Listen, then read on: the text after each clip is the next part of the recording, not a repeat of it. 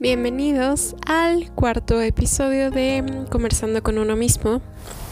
En este episodio hablo con mi amigo David, que se dedica a la producción audiovisual, que es básicamente todo lo que tiene que ver con videos, eh, cine eh, en general.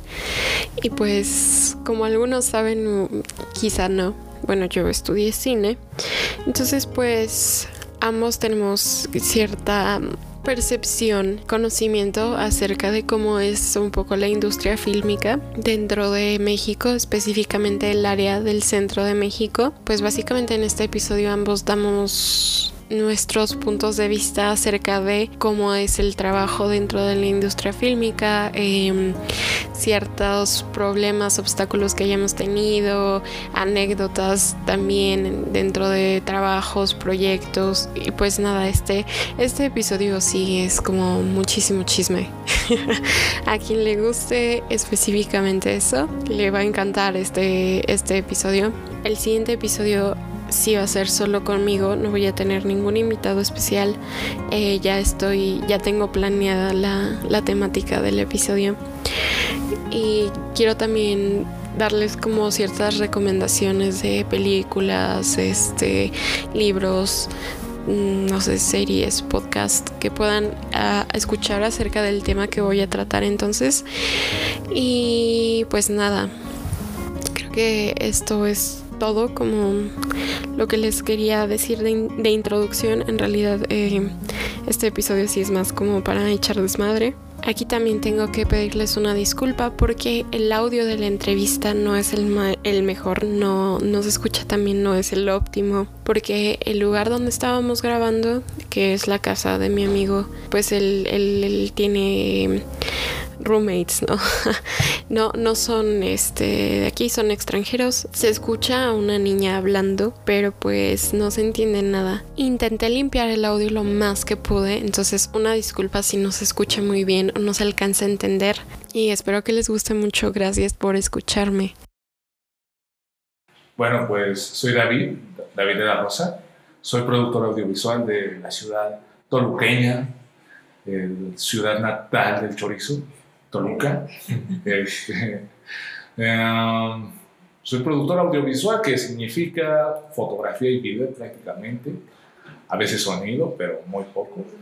Y este. pues gracias por tenerme aquí en tu espacio para hablar. No, pues gracias por venir y hablar. O sea, como que eso es lo, interesante. Cuando alguien está abierto a contarme cuál sea su historia. Va, pues yo sé que tú has estado más dentro de la, del ambiente, del ámbito que yo. y como que tienes pues, más experiencia, ¿no? Y, y, no solo dentro de Toluca, sino también fuera de Toluca. Claro. Y ya en producciones chiquitas y medianas, y no sé si más grandes. Sí, grandes también. Eh, bueno, depende de lo que consideres grande, ¿no? Porque yo os puedo decir, ah, no, pues es que cubrimos en mantas una casona de Ciudad de México nada más para eh, filmar un comercial. Pero alguien más te puede decir así de, eso es como de mediano presupuesto, ¿no? Es un puta madre. pues sí, eso es lo que tú consideres grande, ¿no? Claro. Es, eh, por ejemplo, la... Estuve, estuve, estuve participando en una serie que creo que ya se puede decir porque ya se ve la temporada. En de Narcos. Ajá.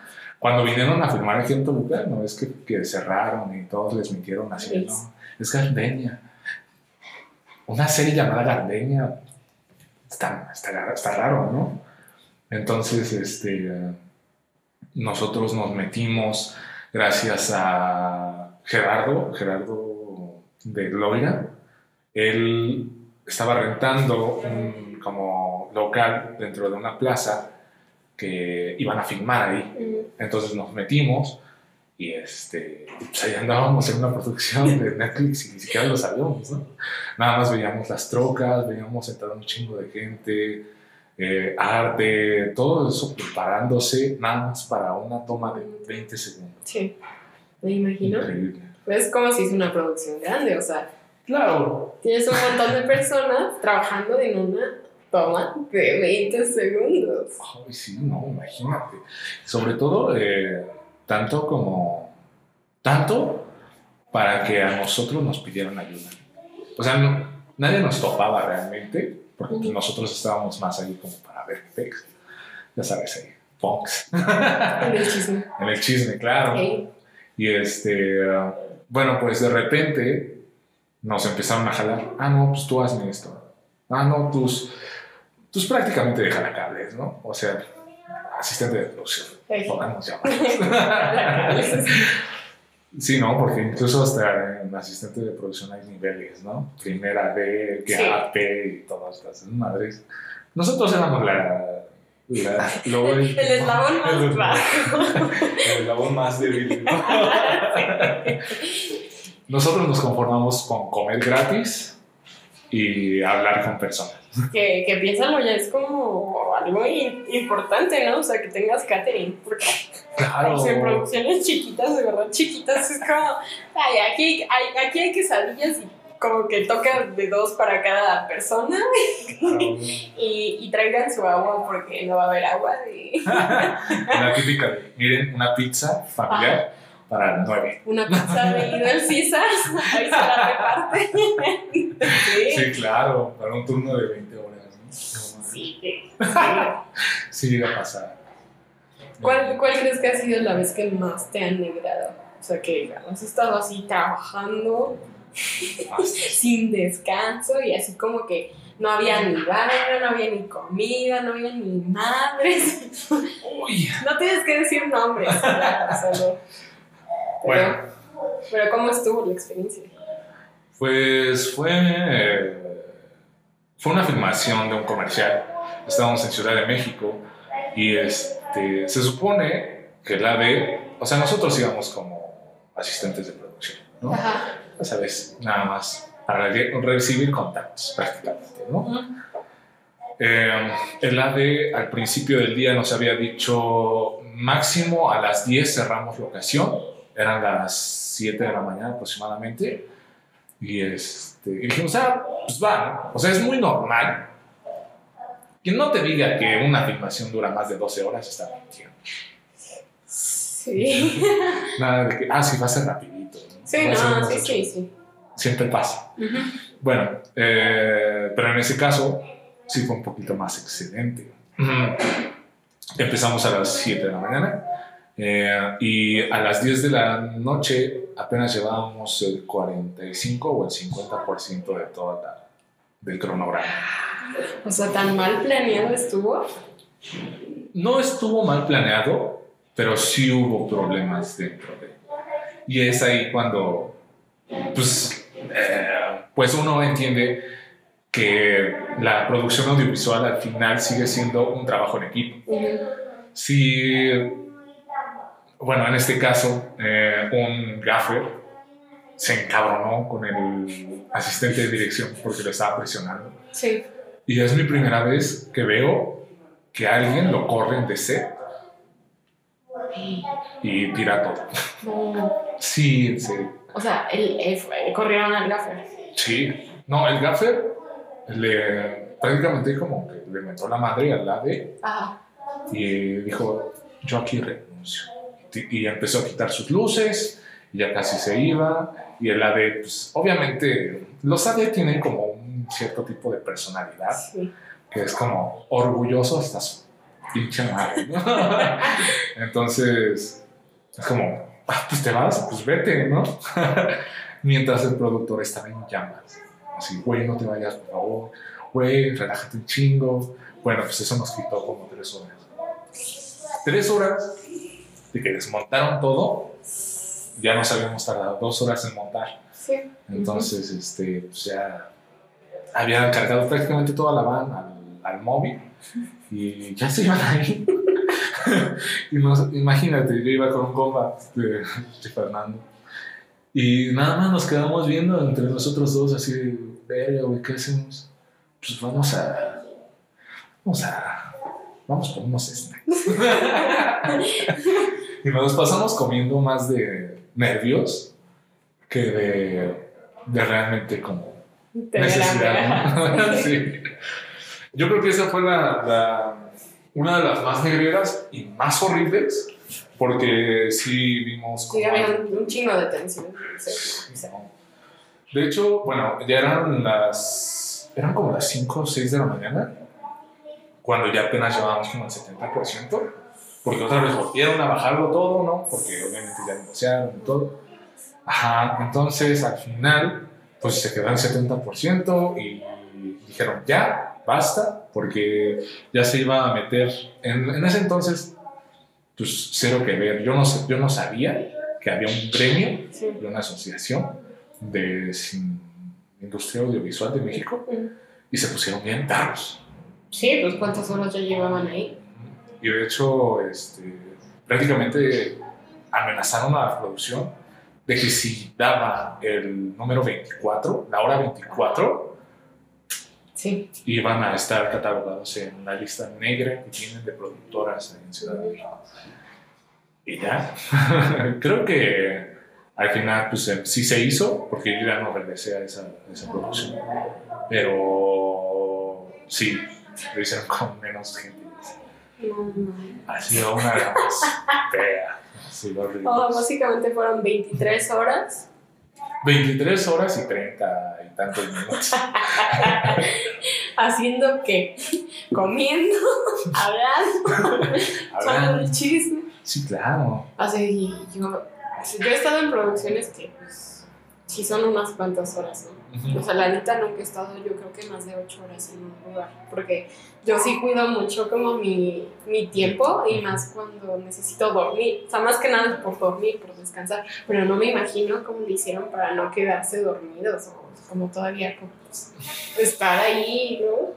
Como activos, pues. Claro, pues es que, o sea, sí llegábamos a dormir, ¿no? Yo me acuerdo que caí como siete veces pero era porque según yo estaba cuidando la van. era como, no te duermas, no te duermas, y me sentaba y... Sí. Pero más allá de todo eso, pues realmente no hubo como tanto problema, porque te dan algo para no dormir. no, bien drogados todos. No me importa, el punto es que esto se hace. ¿Qué importan sus cuerpos? No, el productor estaba hecho la chingada. Sí, era como de yo necesito que al menos me termine el 90%. Ya, la chingada el 10, yo lo arreglo o lo, arreglamos en... Lo arreglamos en Típica frase, siempre, siempre van a utilizar. Y este, pero no, no llegamos, llegamos, te digo, como al 70, algo así. Según el AD, era como un 70-75%, y pues ya, Aparte, probablemente el gafe y la de ella traían pique, o sea, como para estar ah, cabronándose así de la nada, no lo creo. No, sí, claro. No, y aparte, es que te digo como que está bien raro, porque cada rama de producción o cada departamento tiene como que su propio perfil, ¿no? Sí. Por ejemplo, las de arte son bien, bien, este, bien buenas personas, en general, Ajá. ¿no? Pero si tocas algo que es de ellos, puta. Ah, sí.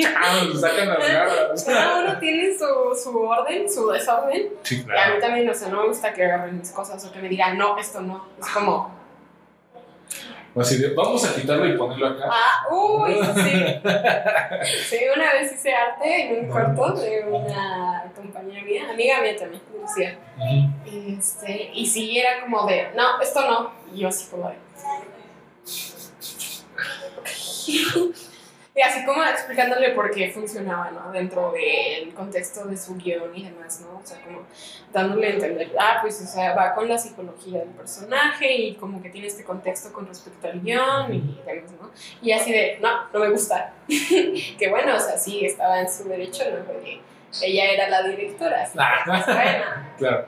Sí, no, o sea, vamos, era como un enojo y como que, sino que ya, chido. Ya, fuck ya.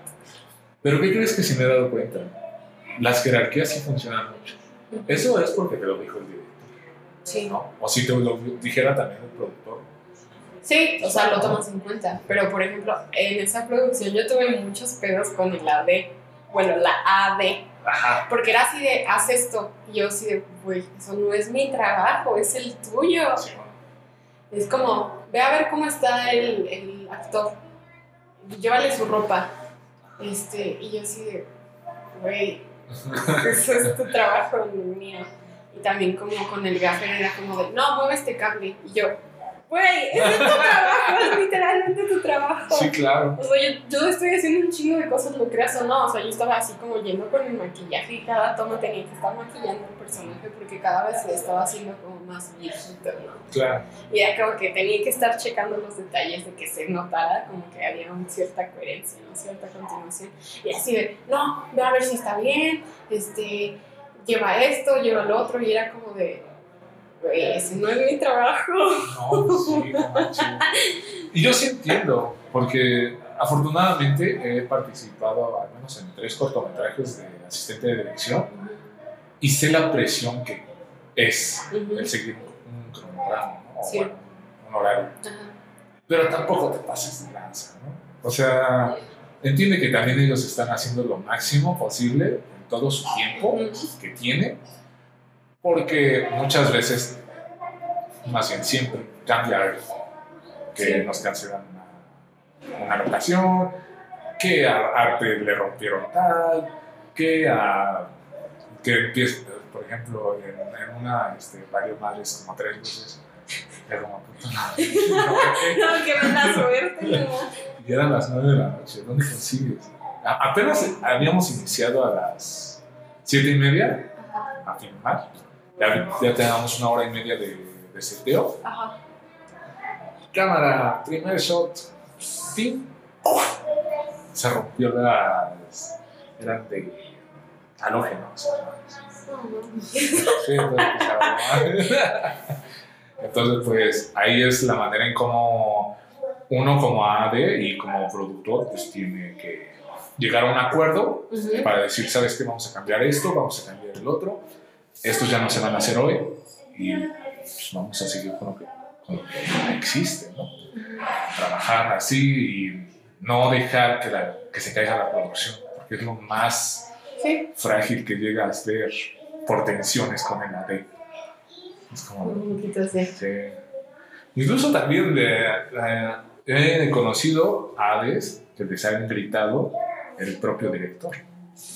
Así como, sí, sí, sí, sí, también he visto un poco esa, esa, como esa dinámica curiosa, ¿no? O sea, porque en teoría el, el, asistente de dirección tendría que ser como la mano derecha, ¿no? Como el soporte del director, ¿se recuerdo? Como que debería de haber mucha confianza entre ambos. Y siempre es como, siempre hay un montón de tensión entre ambos. sí, pero sí están algunos que sí es como más tranquilo, pero siempre hay mucha tensión porque la de siempre es el que pues lleva como el tiempo.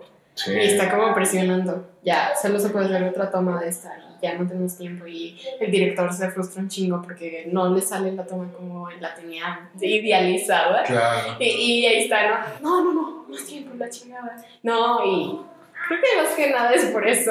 Sí, claro. No, y es que es algo, es algo que aprendes como con los diferentes tipos de departamentos que existen eh, por ejemplo, yo no he... Ah, no, sí, participé alguna vez en... Bueno, no, es asistente de arte, entonces eh, a ver, a ver, cuéntame, ¿cuál, ajá, como, ¿cuáles han sido tus experiencias en todos los departamentos? ¿Qué, qué has visto? ¿Qué he visto?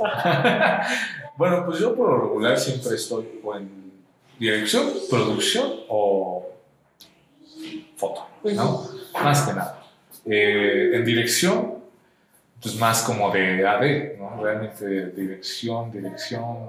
Sí, es mucho peso. Sí, es mucho peso y más cuando eres primerizo. Y eso lo entiendo.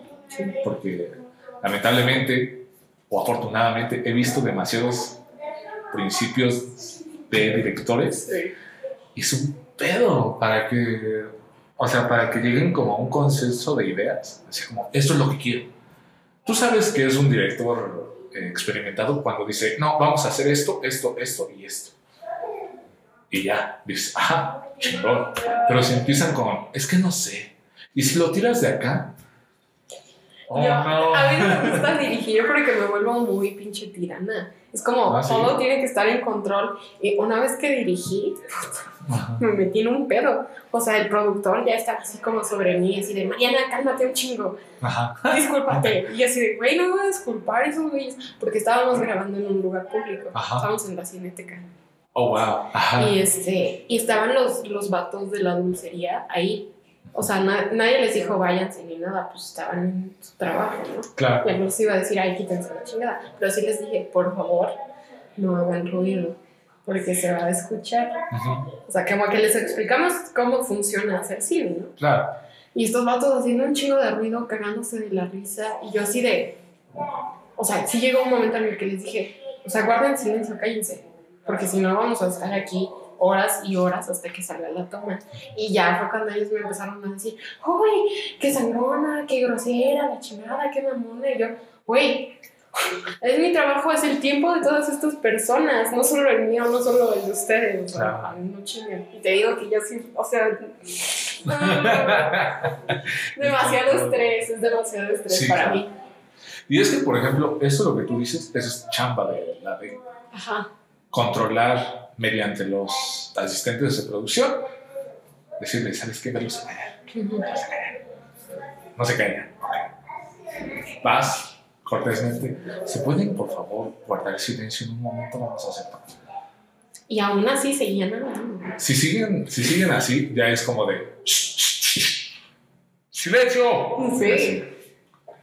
Pero así viéndolos, ¿no? Eh, así, así fue, así fue el asunto, pero el productor, no, güey, ya cálmate. Y yo dije, ¿quién va a estar calmando la chinga? Sí. Es que mira, tam- tampoco hay que ser tibios. Ajá, sí. Porque si, si dices por favor y permiso siempre a todos lados, pues te vas a tardar un chingo de rato. O sea, el camino, la solución es no ser tibio. Sí, no. Nada de tibio. Bueno, entonces eso es como en parte de la dirección, ¿no? Claro. Em, ¿Qué más? En producción, pues la mayoría ha sido de asistente de producción, pero prácticamente es como un comodín, Sí. ¿no? Porque te toca hacer de todo. Eh, yo he estado gafereando ahí, o sea, que me dicen, no, pues ahora montate esta luz en esto, ¿no? Claro, depende de la producción, porque ya cuando son más grandes, si quieres tocar una luz, te metes pedos, porque dicen, no, no, es mi luz, es mi luz, es mi luz. Y se ponen así como, como las famosas, este, Una polilla. ajá, están como polillas en sus luces. Sí. sí, es mía. y este, sí, ¿no? Moverla y también en arte, no, pues te ayudo en esto, cargar esto, ahora sí jala cables. O sea, Así No, de, nos hizo falta comprar esto, lánzate Ajá. y compra. que el, el actor olvidó tal, vete a su casa, abre su puerta y tráetelo. Cosillas como de esas. Y la neta, yo siento que el trabajo de, A, de AP, de asistente de producción, es uno de los mejores que existe. Sí. Porque aprendes de todo. Aprendes cómo ser y cómo no ser. Exacto. Porque, bueno, a mí una vez me, me explicó un gran productor, eh, Alejandro, todavía está en la Ciudad de México este, produciendo, dijo, el AP es una sombra, tú no existes. si te piden algo, tú vas y regresas como, como humo. y eso es un gran AP, aquel que no se nota, pero hace trabajo. Y entonces empiezas a ganar más experiencia, y más, este, sobre todo tener mayor contacto con, con la producción bruta, con la producción, los, la in- lo interno de la producción, de cómo se mueve, de que siempre, siempre va a haber pedos y es el ver cómo lo soluciona. Sí, lo que llamaríamos como producción ejecutiva. Lo que está pasando ahí en el momento. No toda la producción así de, ve, sácate este papel y sácate este permiso que está buenísimo. Ay, sí, pero aún así, aún así, ¿entiendes? Por ejemplo, Creo que más bien muchas cosas. Ajá, es que más bien el perfil del productor siempre tiene que ser una persona que es muy amable y que, y que puede hacer como amigos de forma muy sencilla. Es que, bueno, al menos yo lo veo, el productor debe de ser un político. Ajá, exacto. Tiene que prometer mucho y cumplir poco. ¿Por qué? Porque eh, sí puede, puede prometer de más, ¿no? Que muchos de los productores cuando quieren algo lo hacen, pero hay muchos muy buenos y muy realistas que dicen, no, eso no va a pasar. Te ofrezco esto, ¿no? Y de la, de la nada sacan otra más, otras cosas más. Y dices, wow, qué chido, sí se rifó la camiseta, ¿no? Por ejemplo. y dices, wow, ese es un buen productor. Porque sabe cómo llegar a hacer las cosas. Sí. Algo así, ¿no? Pero sí un político, un político que es ¿Quieres esto? Sí, no, lo vas a tener. sí, no, no, es como una posición que nunca me ha gustado y es algo que no me gusta hacer, no puedo. Uh ¿Por? Pues por mi forma de ser, o sea, es muy difícil para mí pues, ser así, o sea, no, no, o sea, no. bueno, es que también se tiene sus límites, ¿no? Yo creo que... Sí. Y, y, ajá, pero hay muchos productores que ese límite no lo, no lo toman en cuenta. Y aunque los estén prácticamente azotando en el piso, siguen estando bien y con la cara sonriente. Ya, dime. No, yo tengo mucho respeto por todos los productores en esta vida, porque la neta es que sus están ya como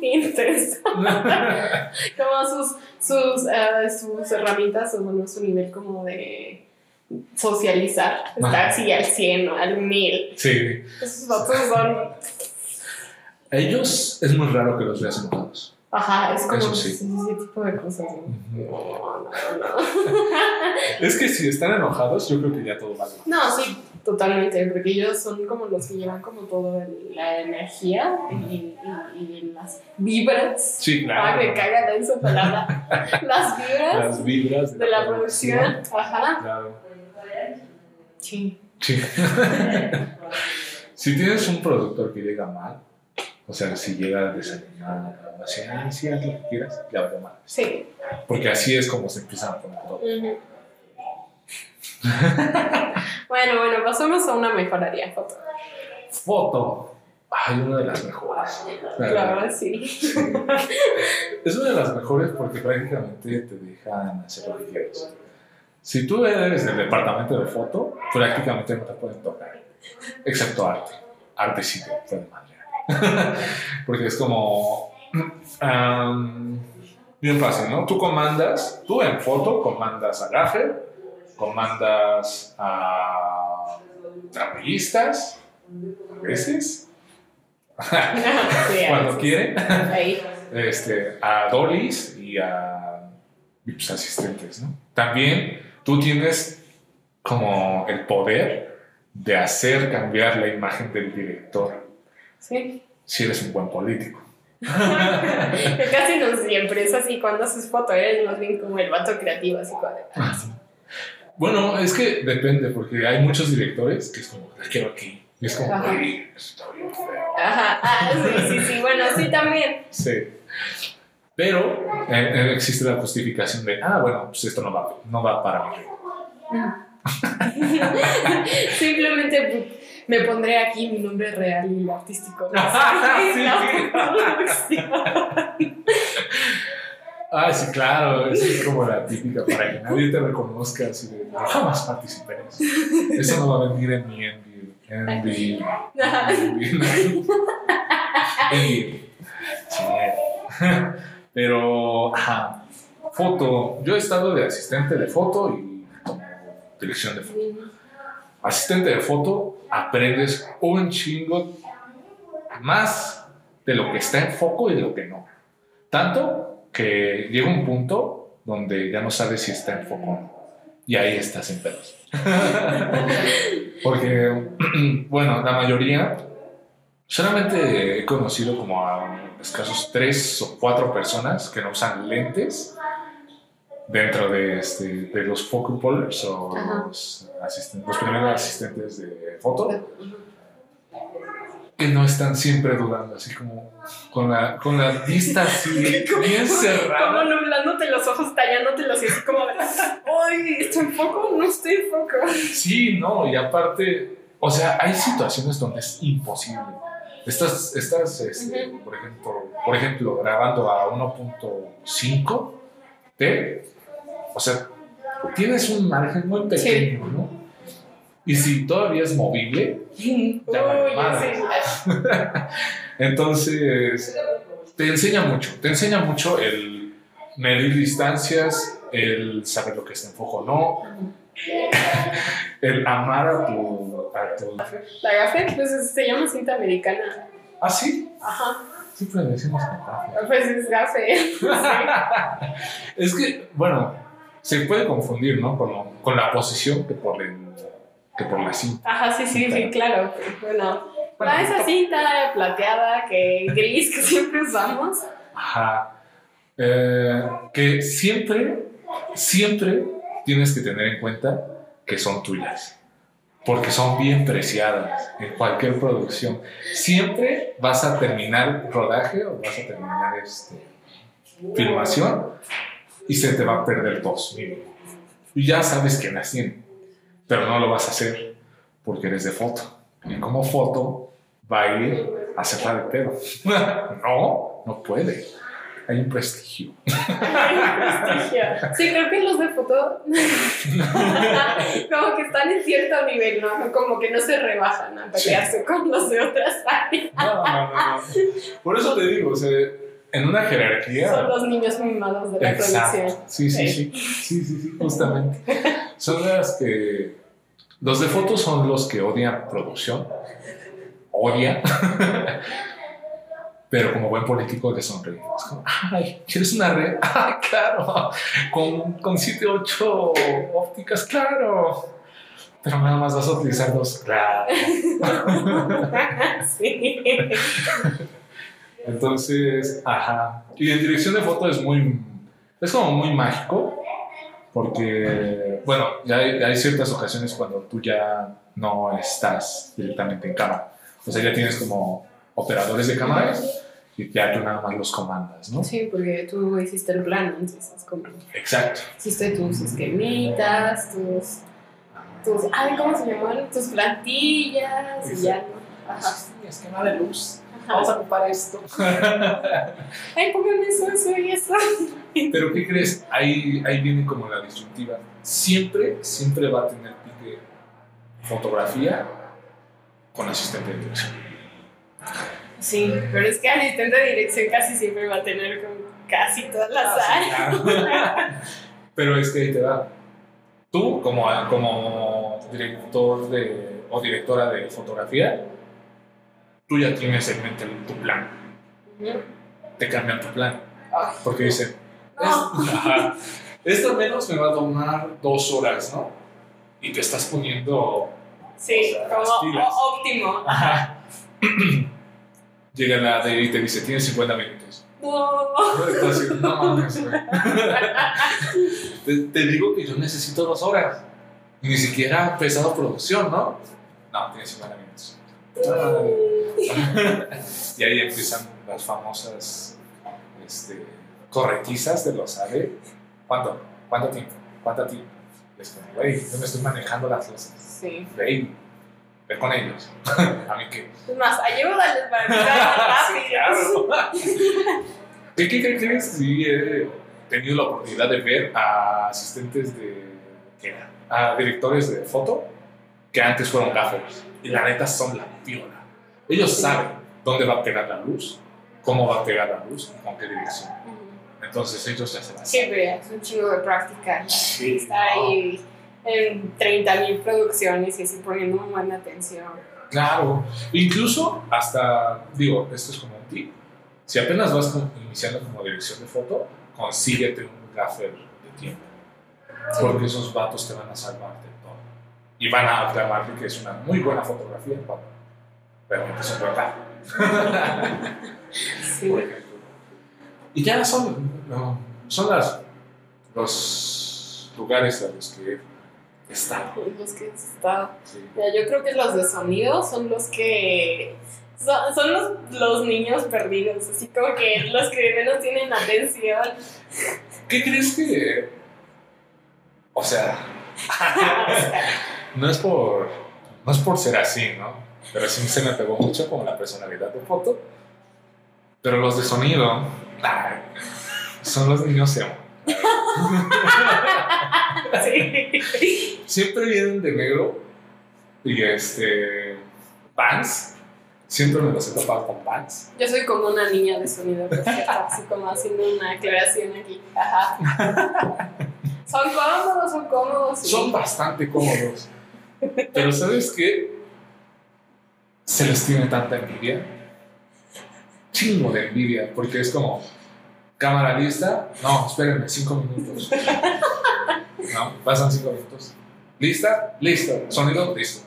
Desde hace media hora. Ah, sonido estaba listo, sí, desde hace media hora. Incluso son tan cabrones que ya ni boom utilizan. Colocaron Century. Colocaron boom, es que cuando quieran. Cuando quieran. Y ese es el problema, porque foto, por eso tiene pique con este sonido. Porque nos como, chinga, güey. Tu bomba está en, en mi top. Así, güey, se ve. No, súbelo. Ahí veo una sombra.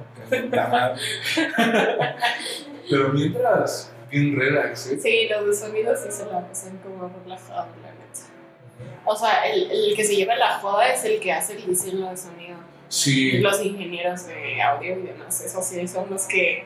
Sí, la verdad, no manches. Luego, digo, está bien. Eh, me ha tocado también producciones donde hay un mixer dentro de, o sea, hay un operador de voz y hay un mixer. Y esos vatos se la saben, ¿no? El problema es que si nunca los mixers nunca hay que tenerlos fuera de, de un lugar donde los puedas ver. Porque si los haces cruzar una calle, igual los atropellan, ¿eh? Están tan en su pelo que no se escucha. Y, este, y sí, bueno, sí he escuchado historias que llegan a pasar que incluso oh, se, caen así como en un hoyo. Oh, no. en serio, María. ¿Cuántas veces? No, no, no. No, la verdad es que no. No he hecho tantas veces sonido. Como que, como que fue un área que desaproveché mucho, la neta. Creo que me hubiera gustado más, ¿no? Sí, realmente eh, es una cosa muy bonita, pero también son los más chismosos del cine. Si se les da la oportunidad, no manches. Pueden dirigir su pluma a donde sea y van a escuchar Están hablando mal de Sí, por, por, eso la mayoría del tiempo siempre los ves así como.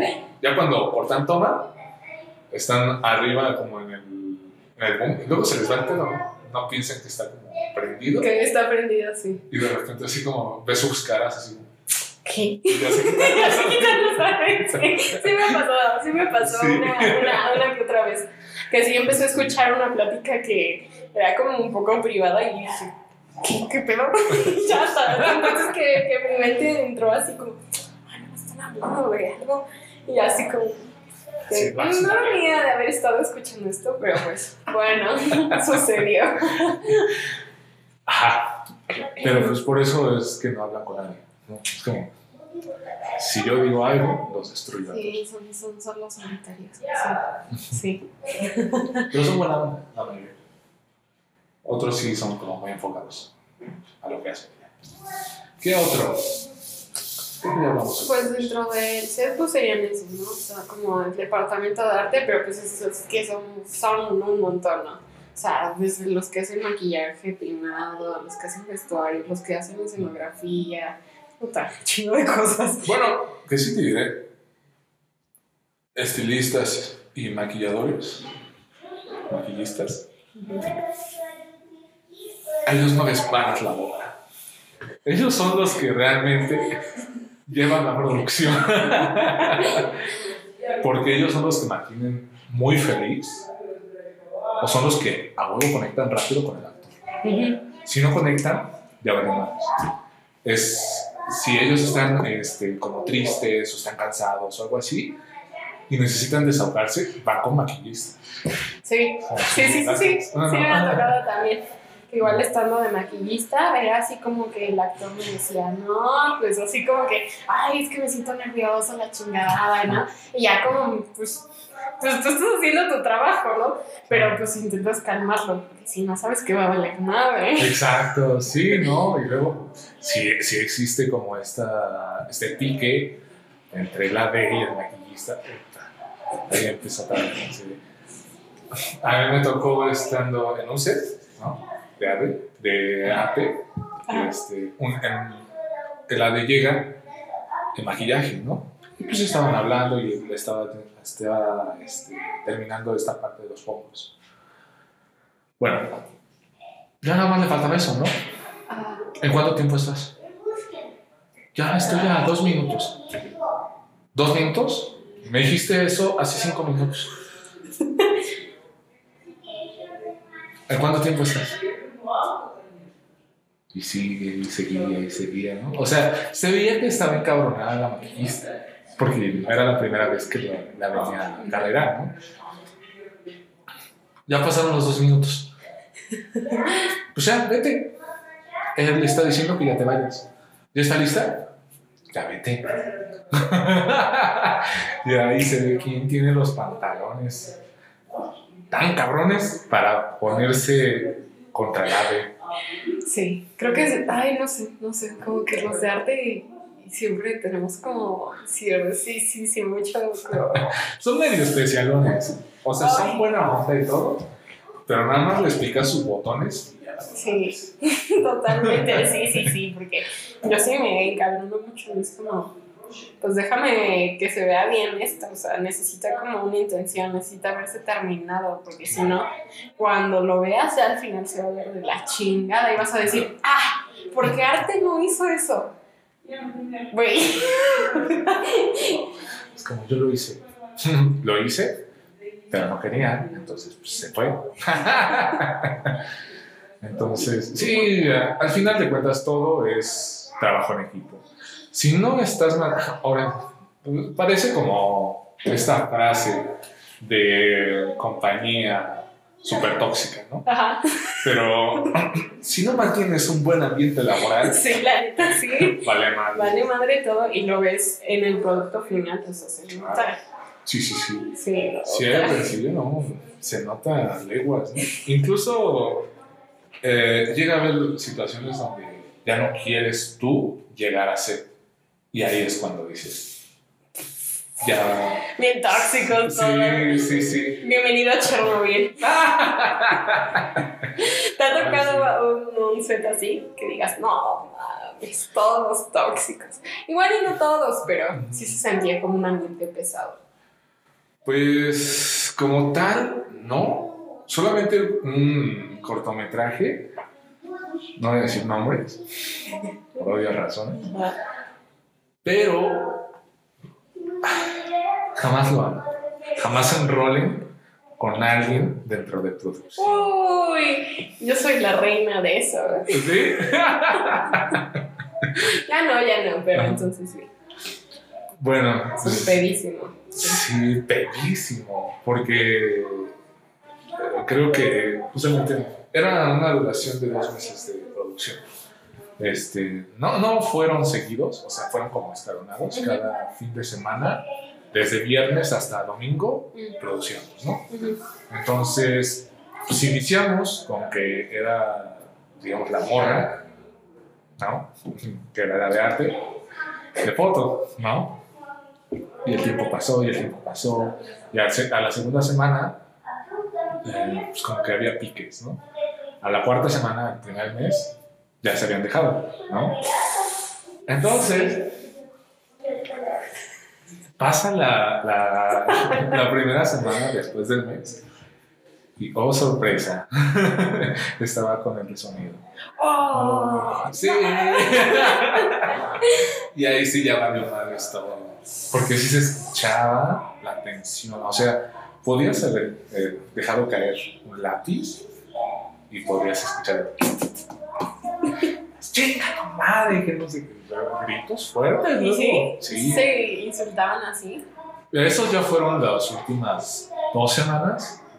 O sea, el él era foto. Ajá. O sea, el ex era foto. Foto, ajá. Y pues el de sonido, ¿no? Ajá, el, el, el nuevo era de sonido. Ajá, ajá, el nuevo era de sonido.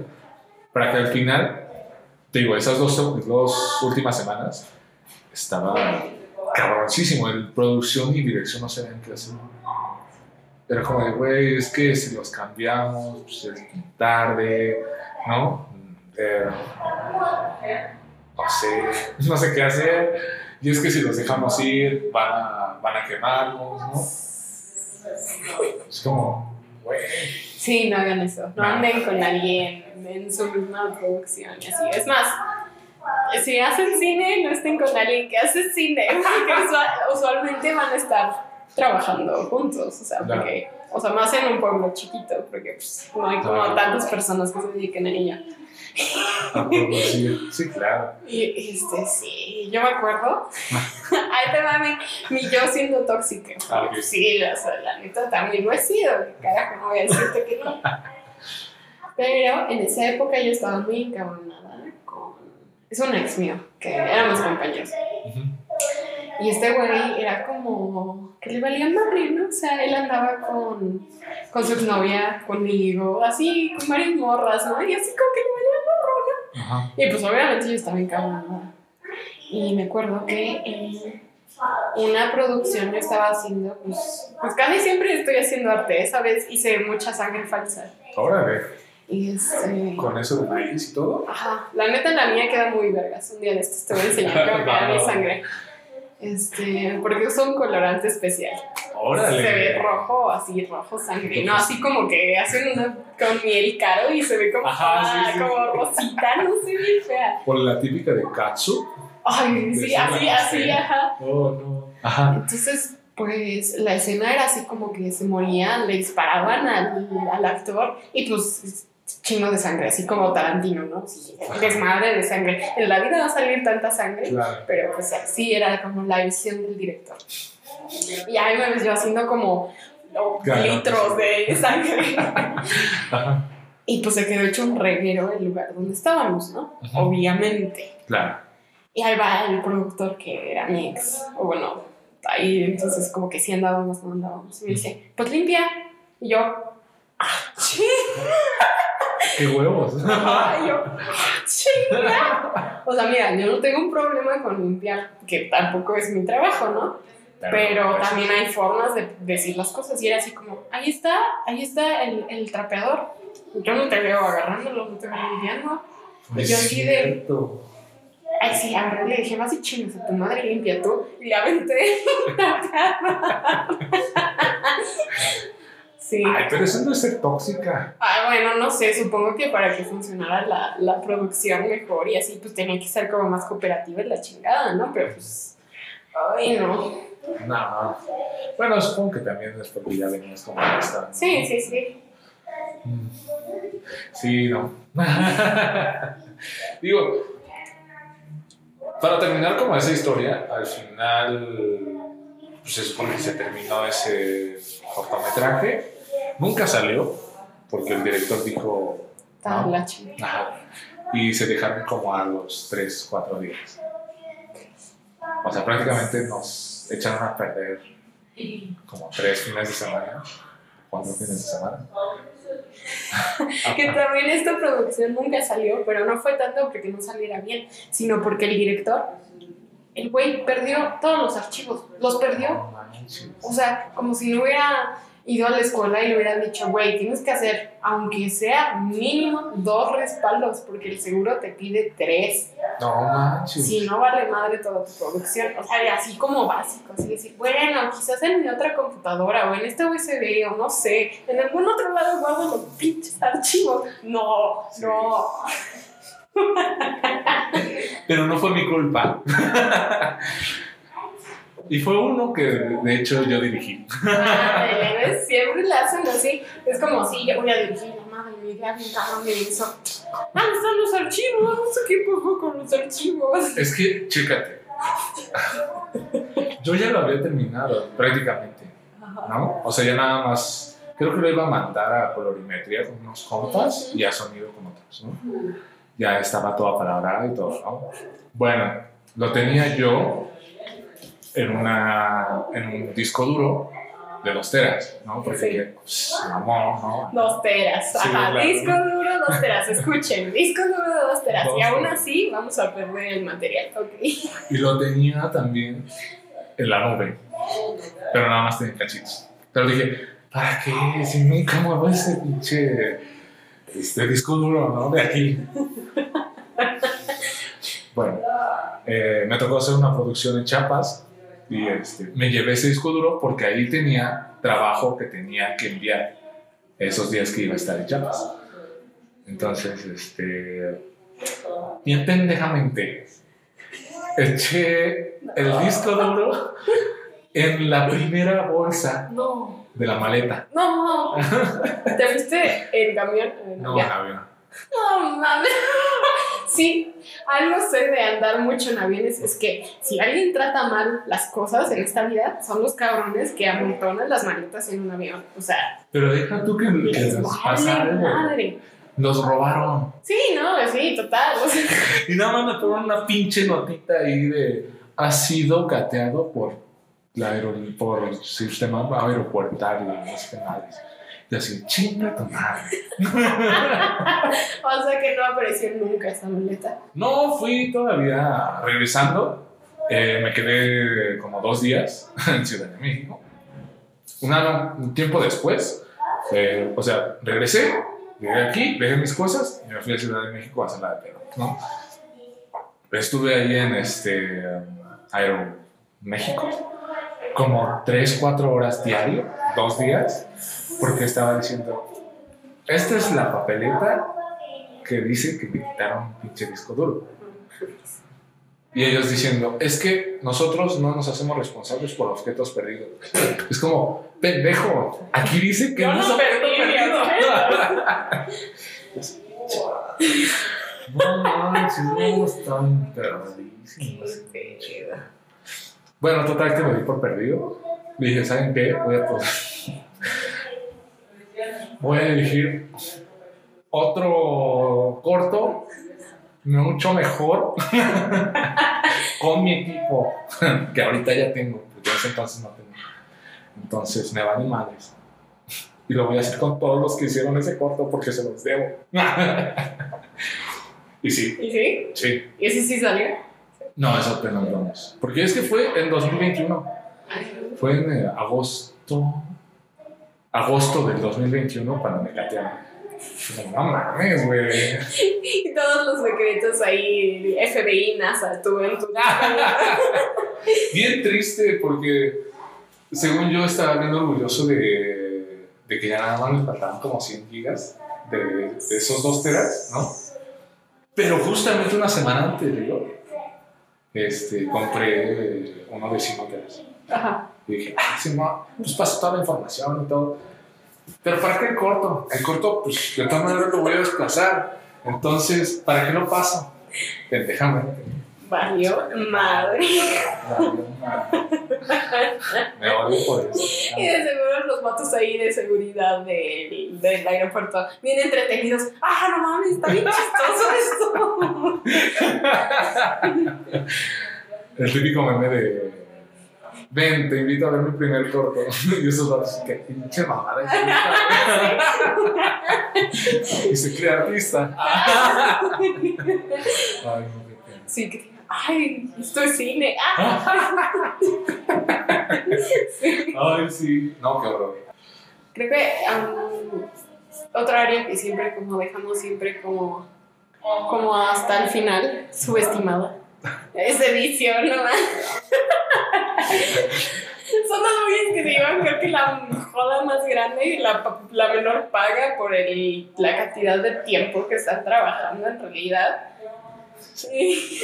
Siento que es una mala concepción, ¿sabes? Porque quién sabe quién inventó la frase de lo, lo arreglamos en post. Obviamente no fue un editor. Eso no fue un editor lo más seguro es que fue un productor. Sí.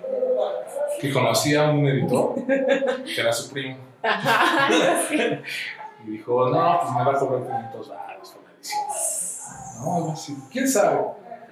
Pero esa es la peor frase peor dicha Sí.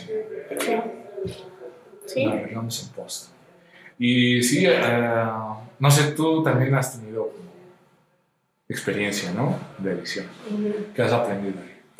Ay. Hijo de su madre. O sea, es que si las tomas no están bien y no te llega una que sea salvable, o sea, vale madre, o sea, no, no, pues no es salvable nada, o sea, ¿no? Sí, claro. Mm, Hay veces que la neta que digo, no jodas. ¿Cómo? ¿De dónde? O sea, es como el, el ser editor es básicamente tener. No sé si has visto estos tipos de sábana que hacen en Estados Unidos que tienen muchos recortitos, así como parches, Ah, de sí. distintos tipos de telas. Ujú, O sea, yo siempre he visto el trabajo del editor como eso. O sea, son como estos distintos trozos de tela que ahí vas como poniendo, ¿no? Y como que al final te queda una sábana. Se Claro. llama American Quilt, así le llaman esa cosa. Ok. Y es todo un arte hacer quilt, porque no, no, todo, no todos los retazos van a quedar bien y tienes que saber cómo coserlos. Claro. Tienes que saber cómo coser. Y siempre lo he visto así, ¿no? Como que tienes todos estos retacitos y tienes que darle una forma. Ya que sea como una sábana unificada. Y, o sea, hay personas que hasta hacen como un collage que. Estoy, sigo en mi metáfora. Sí, sí. Que, sí. le- que hacen así como flores, pájaros y así con distintos tipos de tela. O sea, está muy cabrón. Ah, tela. Ajá.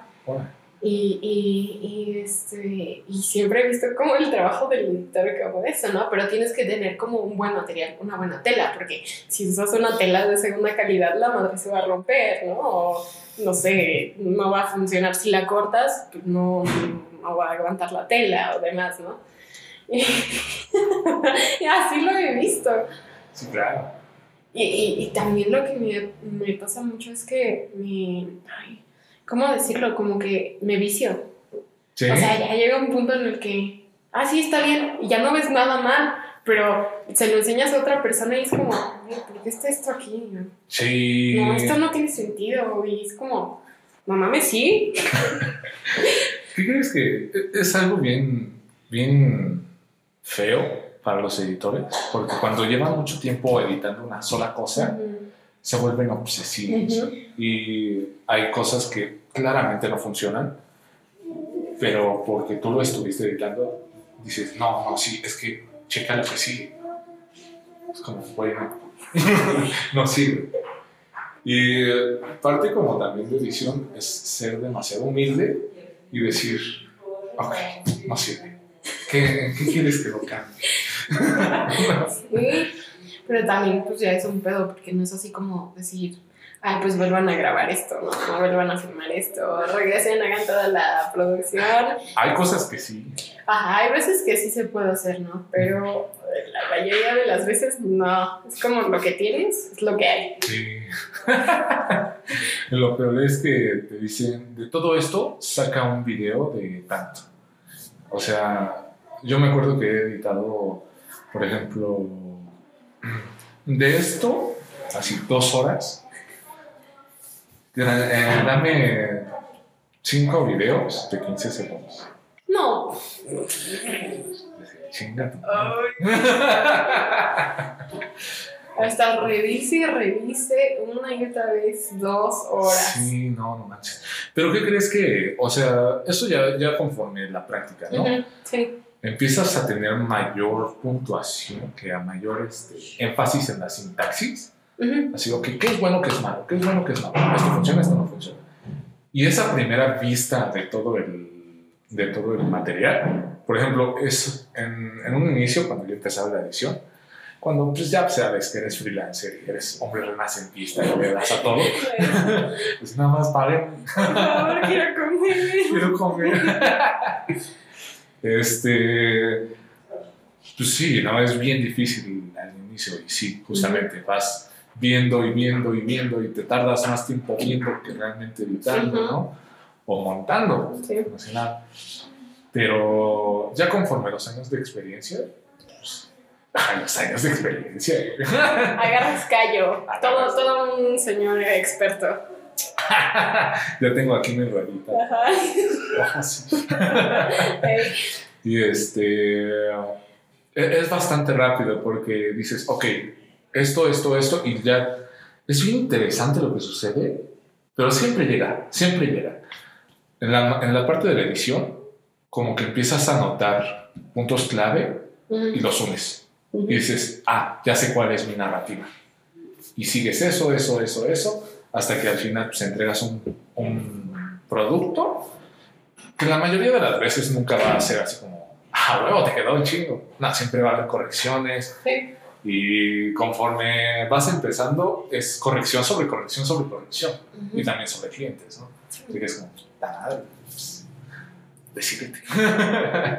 Pero este, esos cambios se te van a hacer más lógicos.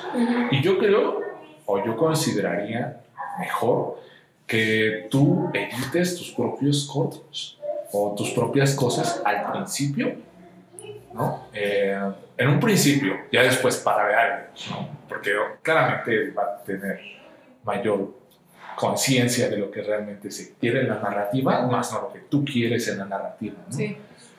Pero lo que te da la visión es que entiendes más el sistema narrativo de las cosas. Es como que si grabo esto, tengo que grabar cómo pasa esto, para yo tener una toma de cómo agarro la cosa, o de, cómo, de con quién está hablando, ¿no? O sea, como este tipo de cosas que tal vez en producción sí, sí.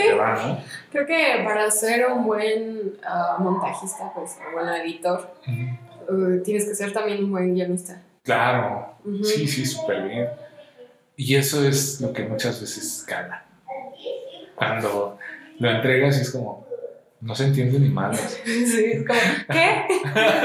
Pero en mi cabeza tiene mucho sentido. Es que, ¿por qué no lo ves? Bueno, hay bien obsesionado, ¿no? Pero, sí. También la edición es horrible y bonita a la vez. Todo el cine es horrible y bonito a la vez, ¿no? Es que es como algo bien agridulce. Porque lo odias con ganas. Sí. Pero lo cabrón. Sí. Es una relación bastante tóxica. Sí, bastante tóxica. y este. Y sobre todo como en, ese, en esa. Como, ya cuando estás en edición, tu corto se convierte completamente en, tu, en lo que era tu primer guion. Porque es bueno, eso sí es cierto. Bueno, eso, ese es otro departamento. El guionista, el guion nunca va a estar terminado hasta el final, hasta la edición. Sí. Y eso es cuando muchas veces muchos actores que tal vez aparecieron como extras o como una secuencia más o lo que sea, pues terminan cortados, ¿no? y encabronados. Sí.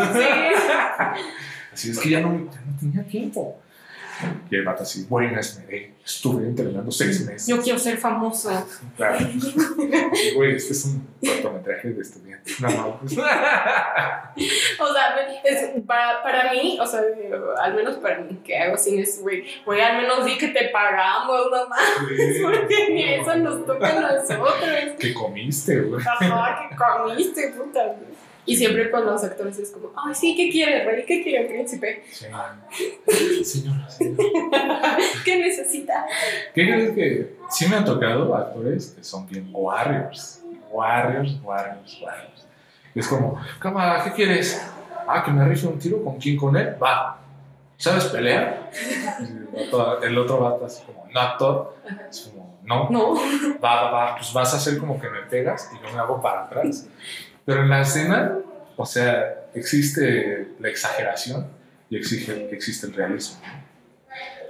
Eh, este vato se llama Edgar, ¿no? De, teatro aparte. Ese vato está en medio. Y de hecho fue en, una, en este corto que te digo que se perdió. Era sobre un, este, la desaparición de una chica, ¿no? Entonces, la una de las últimas escenas que estábamos haciendo era grabando en un parque de noche y este vato iba, corría, le tapaba la boca y se la metía en una van, ¿no? Las mejores escenas que he visto, porque este vato la agarró, eh, todos lo estábamos filmando como en super slow motion acá. Eh, y, y esta chica no era actriz, no era nada de actor de teatro ni nada. Él realmente era el único actor.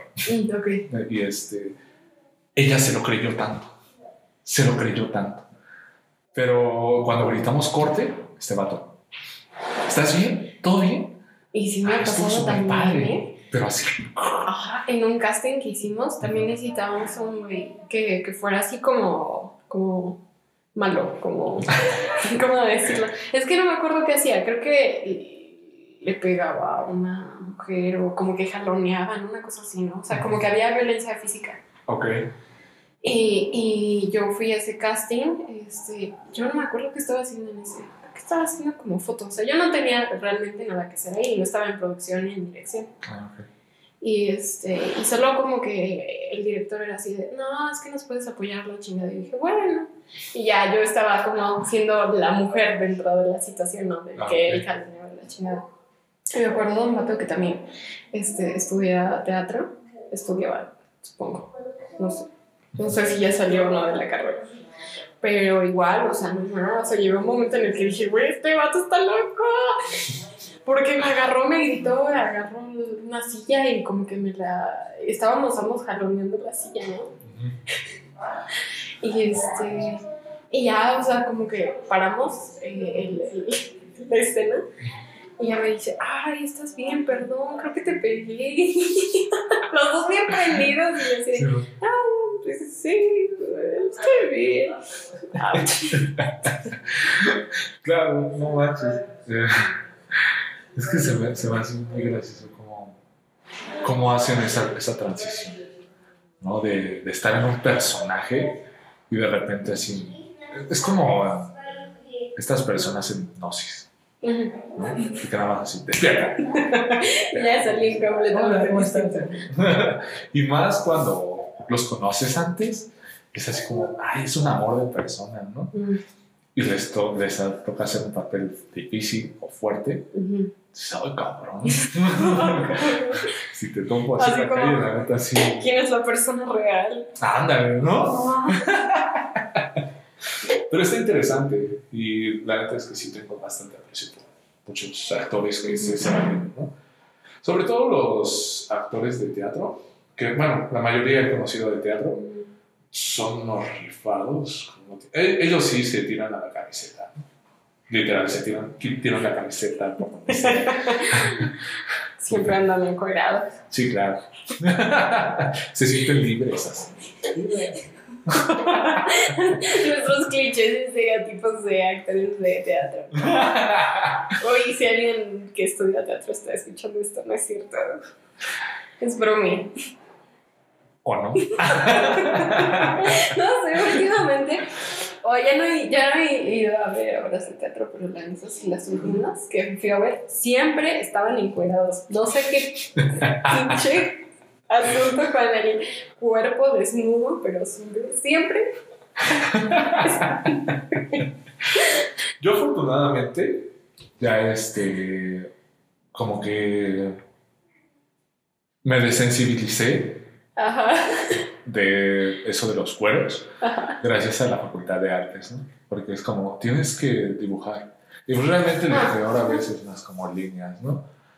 Y este, entonces cuando llega a suceder eso, sí, sí pasa mucho, bastante frecuente en obras de teatro, pues es como, ok, Ajá, sí, sí, sí, no, también. O sea, más bien yo me pongo a pensar, ¿por qué? ajá, O sea, ¿qué, qué simboliza? ¿Qué significa esto? O sea, eh, muchas veces sí no tiene no, sentido, ¿no? nada, nada que ver. O sea, neta, es como, me pudieron haber hecho eso vestidos o en un leotardo, no sé, color piel y hubiera salido igual. Sí, claro.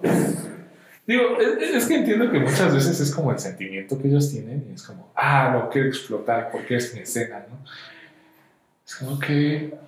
Pero dejas en ridículo a los demás actores. Porque, Sí, hubo una vez que fui a una obra de teatro y fácil se encueraron 15 personas. Eran 15 personas desnudas, como una sobre otra y así como que Oh, todos se ah. fusionaban. ajá, Pero sí estaban muy juntos, físicamente estaban muy próximos, pues sí, como que se tocaban así, ah, no sé, se me hace un poco incómodo. Digo, no es, co- no es incómodo, o sea, para ellos, o sea, yo me imagino estando desnuda así como pegada a otras personas, a mí se me hace incómodo, pero claro, yo no, yo no estudié teatro. ¿Sabes? A mí lo que sí me sentiría incómodo es sentir su sudor. Exacto, eso es a lo que me refiero, como que estén pegajosos. Ah, no. No tanto así como sentir otro cuerpo, sino como ese otro cuerpo pues lleva una hora, hora y media encima de un escenario con unos reflectores que esas madres calientan un montón. Todas las personas que hemos estado en un escenario con un reflector, sea, sea haciendo cine y, o sea, presentándote o cantando y demás, sabemos cuánto calientan esas madres y de, a fuerzas vas a sudar, lo quieras o no. Sí, sí, sí, sí. Entonces, imagínate, ya estar una hora, hora y media ya sudados y luego pegarte así como otros cuerpos sudados y sucio, de minutos, ¿no? sí, y si fuera algo así, fue una así. Mira, ahorita lo tengo aquí presente, así como esa imagen. evocando, evocando recuerdos. esa imagen que quema ahí. sí. Ay, no. Pues sí, la verdad es que uno no entiende por qué sucede, pero sucede. Y más más frecuente de lo que uno necesitaría tal vez. Pero no es queja, pero ¿por qué? ¿Para qué? ¿Para qué? Sí. Como de no tengo ganas de hacer cine. No. Mm. o sea, creo que tiene que ver como en, en el estado emocional en el, que estés en ese momento. Pero ahorita sí es como, ay, no no quiero saber nada de cine, no quiero hacer cine, no quiero ni madres, ¿no? Ajá. Y luego me pongo a ver una película y estoy analizando todo y es como, ah, qué hermoso, qué precioso. sí, claro. Y es que por eso muchas veces uno prefiere la crítica, o sea, el ser crítico, que hacer productor. Porque es más fácil. Sí, es más fácil, no te expones, no es como pues sí, es más sencillo. O sea, no, no estoy diciendo que ser crítico sea algo malo, porque también es necesaria la crítica para que haya un avance y haya evolución. Y, uh, y, o sea, también me gusta mucho ser crítico y hacer como análisis y demás. Pero sí, es, es, una posición muy como privilegiada, ¿no? Muy, muy chingona, muy conchuda, porque sí no estás exponiéndote a ti y a tu trabajo. Claro. Y eso muchas veces o sea, sí, sí llega a rozar como que las críticas lo toman muy personal, ¿no? Porque obviamente si uno como, como crítico le dice algo a un director, por ejemplo, pues el director no solamente tiene su obra en mente, ¿no? sino tiene todas las personas que colaboraron en él. Es como, no me estás insultando a mí, estás, estás insultando a toda mi producción. Y prácticamente así te tira el guante y así tú lo recoges. que también me ha pasado ser como autocrítica de lo que he hecho. Ah, una, vez hice foto para un corto documental y no me, o sea, odio esa foto. Es como, fueron las primeras fotografías que hice, la neta. Y no me gusta, o sea, y, y, siempre le he dicho a la directora que es como, no, está bien que ese trabajo. Y ella se enoja conmigo, es como, ay, pues es que no, eh, o sea, ella lo ve así como, no, es que es el trabajo de todos. Y yo es como, güey, estoy como hablando específicamente de mi trabajo. Claro. está en la chingada. Si lo hubiera hecho ahorita con todo lo que sé, no, más. Sí. hubiera sido otra cosa. Pero es, una, es, es algo que nunca va a dejar de pasar porque vas a seguir creciendo, vas a seguir evolucionando, vas a cambiar tu forma de ver las cosas y hacer las cosas va a seguir cambiando. Y cuando vayas al pasado y veas lo que hiciste, vas a decir, esto estuvo mal, esto también estuvo mal, esto no me gusta. Igual ella no así como autocrítico, así autodestructivo, que decir, está en la fregada, guácala, qué asco. Pero sí va a haber cosas que vas a decir, ah, pude haberlo hecho mejor. Mejor, ¿no? Sí, claro. Incluso creo que está mal, o estaría mal, si tú creyeras que ya has llegado al tope de tus cosas. Sí. Así de, ah, sí, ya. Soy el mejor. Ajá creerte el mejor en algo que realmente no hay mejoría, ¿no? Sí. Más bien, solamente hay mejoría. Ajá. Eh, incluso creo que eso es como muy natural y creo que es la peor cosa muchas veces cuando uno se vuelve autocrítico porque siempre termina siendo el más duro. Nosotros seguimos siendo los más duros con nuestro trabajo. Porque, pues sí, ya evolucionamos, pero muchas veces es como de, estás bien pendejo. ¿Por qué hiciste esto? No, es que lo hubieras hecho así. Mira, ya lo tenías, ¿por qué no lo seguiste? ¿no? Algo así, ¿no? Claro, después ya como que haces enmiendas con tu pasado y dices, ya no soy quien fui en ese entonces. Yo más bien lo, me, lo pienso como, pues la verdad no sabía más que, que, pues era lo que sabía entonces, era toda la información que tenía entonces y fue lo mejor que pude hacer con lo que sabía entonces. Claro. O sea, también no fue como que yo llegué a esa producción y, dije, ah, lo voy a hacer de la fregada, como salga. Sí, yo, o sea, aparte de esa producción, yo no estaba bien tampoco en mi estado emocional. había pasado muy poco tiempo que mi abuelo había muerto y la neta yo estaba reprimida, o sea, cabrón. Y hubo muchas cosas que se me pasaron, o sea, no me di cuenta que estaba filmando a 30 cuadros por segundo en lugar de a 24. Ajá. Ah. Y ya después, o sea, la verdad es que la forma de solucionar eso no es tan complicada. O sea, no. es así, ya se cagó todo. Pero no me di cuenta entonces, porque yo, mi mente estaba en otro lado. Sí, claro. Y es que muchas veces, ese es uno de los grandes problemas del cine, de que a veces no se toma en cuenta como el estado emocional de las personas para poder realizar esa producción. Piénsenlo, somos muy sensibles. Obviamente eso va a afectar en el trabajo. Somos artistas. Ah. Obviamente, porque si inicias un proyecto sintiéndote mal, pues no lo vas a recuperar prácticamente. Porque, como, como bien lo decíamos antes, es mucho como, como que tu equipo se vuelve un ente. ¿no? Y si tú estás en cabeza de algo, tú también, no sé si, tu vibra afecta a los demás. Y si no estás al 100, ellos no van a estar al 100 y el proyecto no va a estar al 100. Entonces termina siendo, pues sí, ¿no? Bastante duro con uno mismo después, porque decías, es que yo no me sentía bien ese día, todo se va a la chingada. Entonces, eso te hace como más culpa. Pero pues lo importante es, como bien tú dices, ¿no? Enmendar, así decir, esto, me pasó eso, entiendo por qué me pasó. ya, no, aprender de eso y no volver a hacer. Exactamente. Exactamente. y ya, pues, si quieres como compartirnos uh, algo, no sé, dónde podemos encontrarte, algo de tu trabajo, no sé. Claro, este... ah, échale, échale. Pues por lo regular nada más es que ya no subo nada. O sea, sí sé que es muy cliché de las cosas, pero es que en esta era digital. no, es cierto, estoy en Instagram como arroba de guion R O de la rosa. De la rosa, ¿no? Eh, subo memes la mayoría del tiempo. A veces subo chanamba de lo que estoy haciendo, que obviamente luego lo elimino porque digo que oso. Pero, pues sí, ahí, ahí van, voy viviendo mi día a día. Pero es una estrella TikTok. Uy, sí. pues gracias por estar, por regalarme un, ratito, dos horas. Bueno, fueron menos de grabación, pero estuvimos hablando antes, entonces Ah, sí, claro. Bueno, manches. Sí. No, pues muchas gracias a ti por por otorgarme un espacio en el cual hablar de lo que odiamos y amamos tanto. La neta está muy cool, me gusta mucho que, que vengan todo tipo de personas, o sea, como que agarro y no específicamente hablamos como de lo que se dedica una persona ni nada, pero es como interesante, ¿no? no sí, Como que todo, siempre he querido que todas las personas tenemos una historia que contar. Claro. Todos somos interesantes. Todos nos pueden enseñar algo. Ajá.